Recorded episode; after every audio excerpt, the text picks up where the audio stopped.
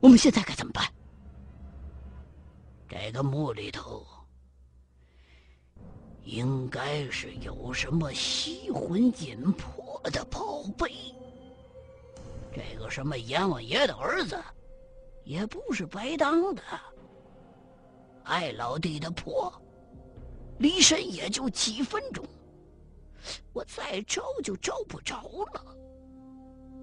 我怀疑这个墓里边有什么东西能吸魂引魄，魂魄在这里边，一旦离身的话，就会被吸过去。孙少爷的魂魄很可能就是这样丢的。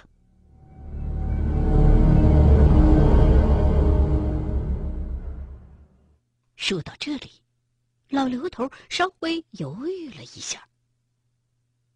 按理说，孙少爷能回到开罗，这证明，这证明孙少爷至少到了开罗，还有一魂一魄。这就怪了。为什么出了这个金字塔，魂魄还是找不着呢？莫非？莫非什么？秦葛瞪着眼珠子，脑门子上都冒出汗来了。这时候，秦葛并不在乎孙婷丢魂的原因，而是担心在汉斯旅店被老刘头除掉的那个影子。就是孙婷本人的魂魄。如果真的是这样的话，那孙婷恐怕一辈子都甭想恢复了。刘先生，破的样子，难道你以前没见过？吕天的那个影子，中国古代。曾经有一种秘术，叫做离魂术，是一种把人的魂魄分离的邪术。可是谁都没见过。魂魄分离之后啊，无魄之魂被叫做无炉，无魂之魄呢，就叫做披鸾。不过，无论是哪一种，三魂七魄都是分别在一块儿的，而且只是附在死人身上。单独的魂或者魄，谁也没见过呀。那个影子是魂还是魄，还是别的什么？我也只是猜测。老刘头的眉头皱得越发的厉害了。秦爷，我知道你在担心什么，这一点大可不必。就算是那影子真是一个魄或者是魂，也不是孙少爷的。安慰完秦葛，老刘头就转过身去问刘丹：“那个箱子里边刻着的东西。”呃，不是说那个什么邪神有自个儿的军队吗？嗯，是的，上面记载到，欧塞利斯的军队强迫俘虏吃一种东西，然后俘虏就会变成欧塞利斯的奴仆，力大无穷。嗯，那就对了。都听我说啊，这个墓里头有两样东西，古代人认为。这两样东西是一伙子的，可是在我看来，这两样东西似乎是一点关系都没有。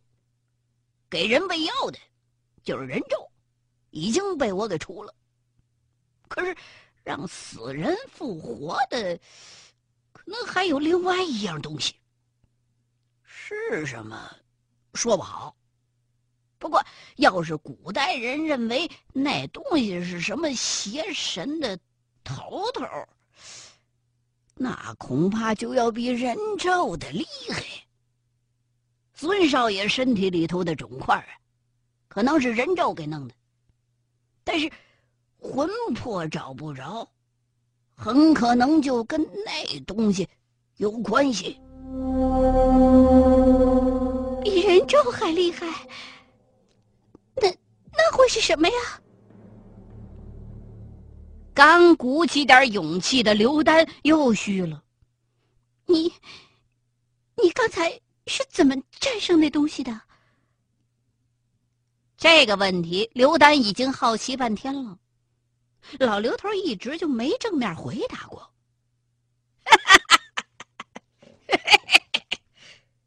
老刘头大笑着站起身来，把手上的粘液擦擦往墙上蹭了蹭。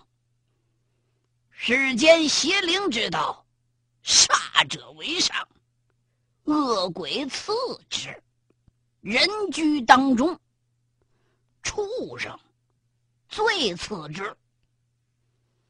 这回这个人咒虽然有千年的修行，但是我换出个恶鬼来对付他，再加上我这个人，谅他也不是对手。那个人咒虽说是力大无穷，但是比起被冲了身的艾尔逊，还是差那么一截。当时在洞里没打几个回合，干脆就被艾尔逊一把把那蛇身子从人的尸体的腔子里头硬给拽了出来。本来这人咒的看家本事是毒牙，正常人挨上他一口，那绝对活不过十秒钟。可是艾尔逊被冲体了之后，浑身上下像钢板那么坚硬，那人咒咬上也就是一道白印儿。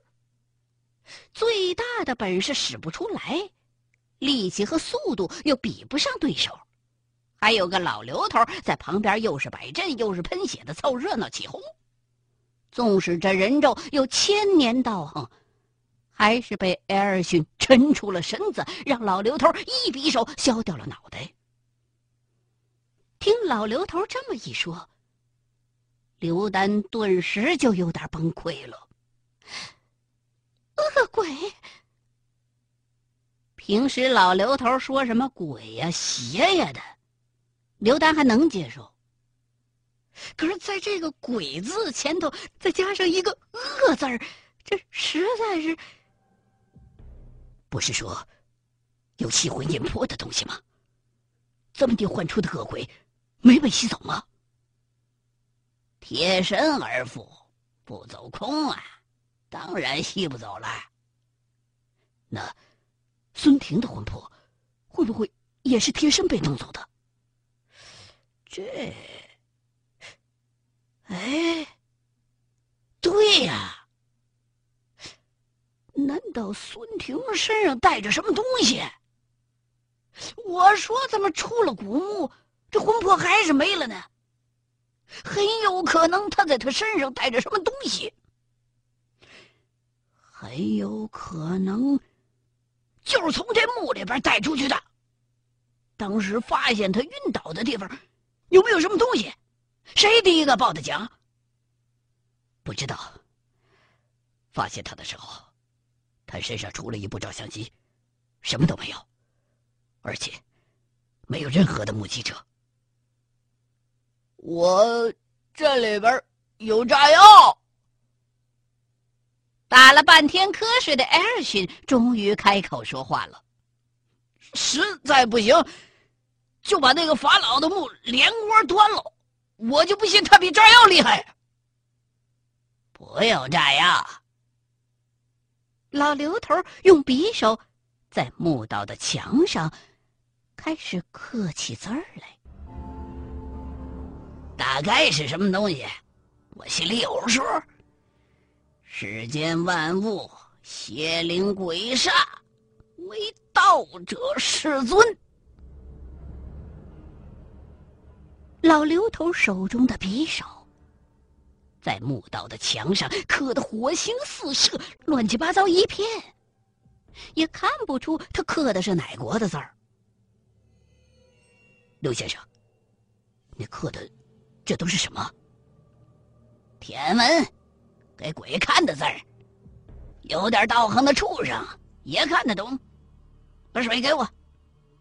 说着，老刘头从刘丹手中拿过水壶，灌了一口，混合着嘴里的残血，噗的一口就喷在了可完的字上。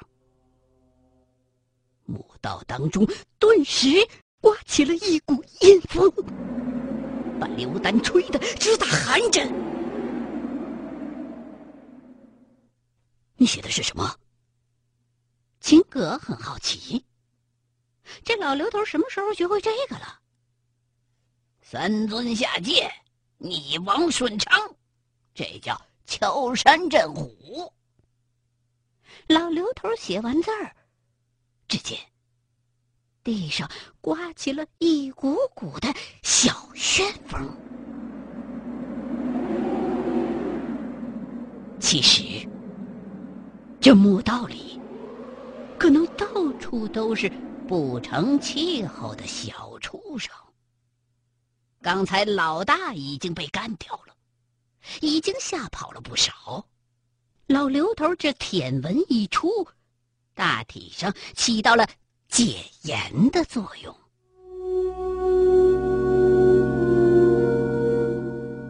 埃及的鬼和动物也知道三尊吗？人有国界之分，那些东西可没有。来，去会会那个阎王爷的儿子。说完，老刘头把匕首往腰里一别，打起手电，大步流星的就往墓道的深处走去。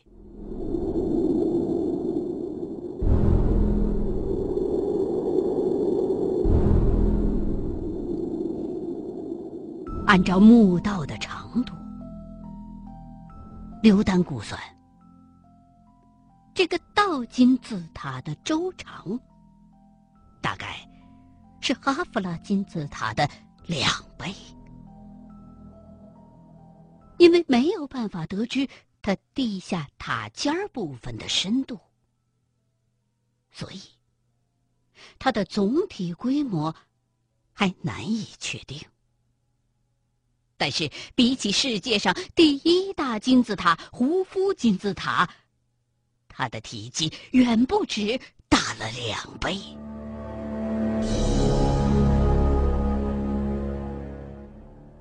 怪了，这个戴德弗拉在位时间很短，甚至可以说是昙花一现。怎么可能有时间来造这么一座？工程量如此夸张的地下金字塔呢？刘丹一边走，一边观察着墓道两旁的壁画，希望能从中找到答案。这个弯儿应该是通向皇后墓室。主墓道的边上。一条稍微窄一些的小墓道，出现在了众人的视野当中。这时候，他们顺下来的那个洞，已经完全看不到了。漆黑的墓道里，只有几个人的手电，闪着惨白的光芒。等一下，刘丹用手电照着墓道的墙壁，看这里。然后，刘丹就一边看着壁画，一边给老刘头和秦格解释着：这座金字塔是哈弗拉建造的。哈弗拉杀死了戴德弗拉，但是哈弗拉好像知道戴德弗拉是阿努比斯的儿子。害怕自己死后受到惩罚，所以，在自己的金字塔建造的同时，为戴德弗拉建造了这个内部构造一模一样，可是规模要大得多的倒金字塔。希望他能原谅自己的罪责。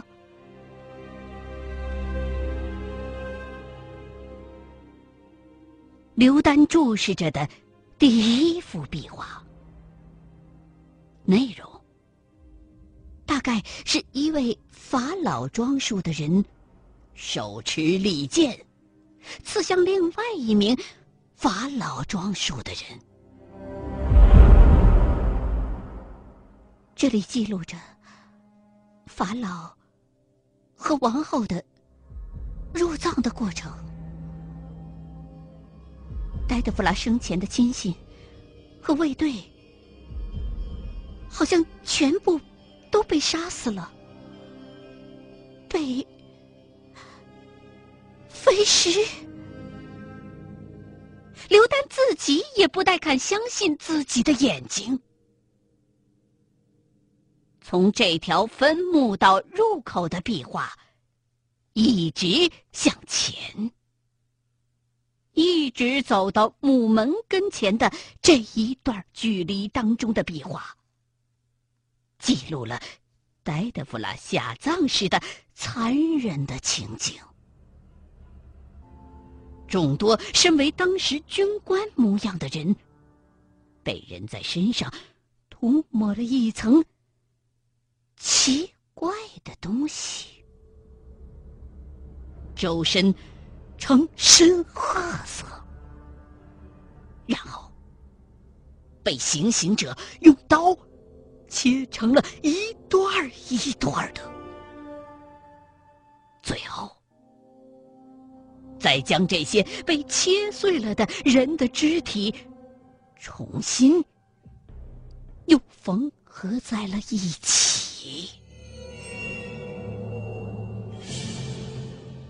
丫头。你你不是说埃及人热爱生命吗？这这是哪处啊？老刘头虽说不是历史学家，可是壁画的内容也能看出个八九不离十。越看越觉得汗毛孔发紧。不知道，埃及历史上没有这种记载。可能是某种自愿的祭祀仪式吧。刘丹也觉得不可思议。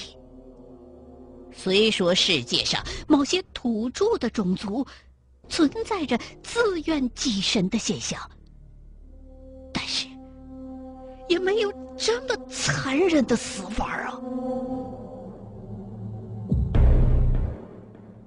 难道？这是老刘头忽然停住了脚步，若有所思。大伙先别着急着进门，让我想想。怎么了？秦格和埃尔逊都停住了脚步，而这时候，埃尔逊已经找出雷管，准备炸木门了。这些壁画。确实是够瘆人的，但绝对是有用意的。接下来，老刘头开始阐述自己对这座墓的看法。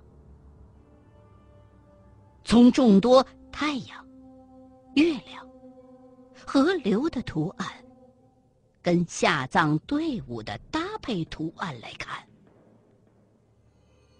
老刘头认为，埃及从四五千年之前就已经对阴阳五行之力有了一些萌芽的了解了。那些所谓的僧侣已经开始利用这些东西建造墓葬了。不过，其大致的目的似乎只是用于。墓主尸身的防腐，丫头，木乃伊是咋做的？为啥能防腐啊？这个老刘头这话问的刘丹一愣，正恶心着呢，这老刘头怎么哪壶不开提哪壶啊？首先要取出人的内脏，和脑浆，然后在肚子里填充香料和一些防腐材料，配合沙漠的气候和金字塔的结构，从而起到防腐的作用。刘丹尽量长话短说，避免自己产生更加恶心的联想。错。老刘头撇了撇嘴。至少，这座金字塔不是那么回事儿。